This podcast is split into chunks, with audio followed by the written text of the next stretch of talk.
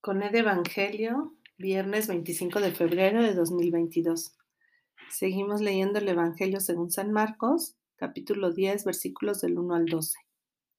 En aquel tiempo, Jesús se marchó a Judea y a Transjordania. Otra vez se le fue reuniendo gente por el camino y según costumbre les enseñaba. Se acercaron unos fariseos y le preguntaron para ponerlo a prueba. ¿Le es lícito a un hombre divorciarse de su mujer?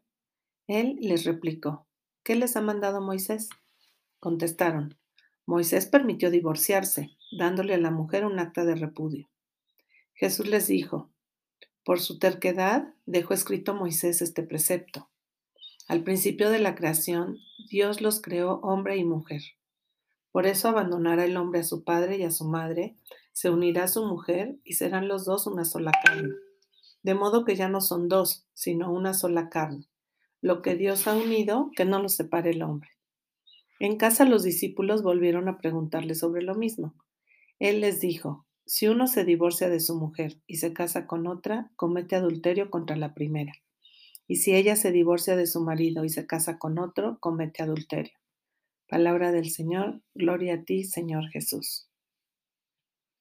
Por un lado vemos nuevamente Jesús en camino de un lado a otro, no para, en su deseo de llegar, de salir al encuentro, de anunciar el proyecto de su padre. Y cómo la gente se reúne y él les enseñaba, ¿no? Es una constante en la misión de Jesús. También otra constante es cómo hay gente que solo se acerca para ponerlo a prueba y le tratan de encontrar alguna falta con respecto a la ley para poder acusarlo. Hoy es en torno a esto del divorcio, que permitían que el hombre repudiara a la mujer, pero si el hombre era el que había hecho algo, la mujer no tenía ningún derecho. Em, aquí Jesús pues nos recuerda cómo la invitación de Dios al crear hombre y mujer es que, bueno, que se encuentren y que, que sean uno, ¿no? En este sentido de, de formar un, una familia y de poder pues seguir adelante con el proyecto de la humanidad.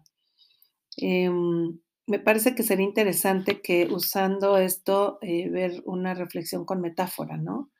¿Qué es cometer adulterio? Adulterio es, ser infiel a una persona, ah, pero podemos también em, verlo de cara a un proyecto, a unos valores o incluso a nosotros mismos, ¿no?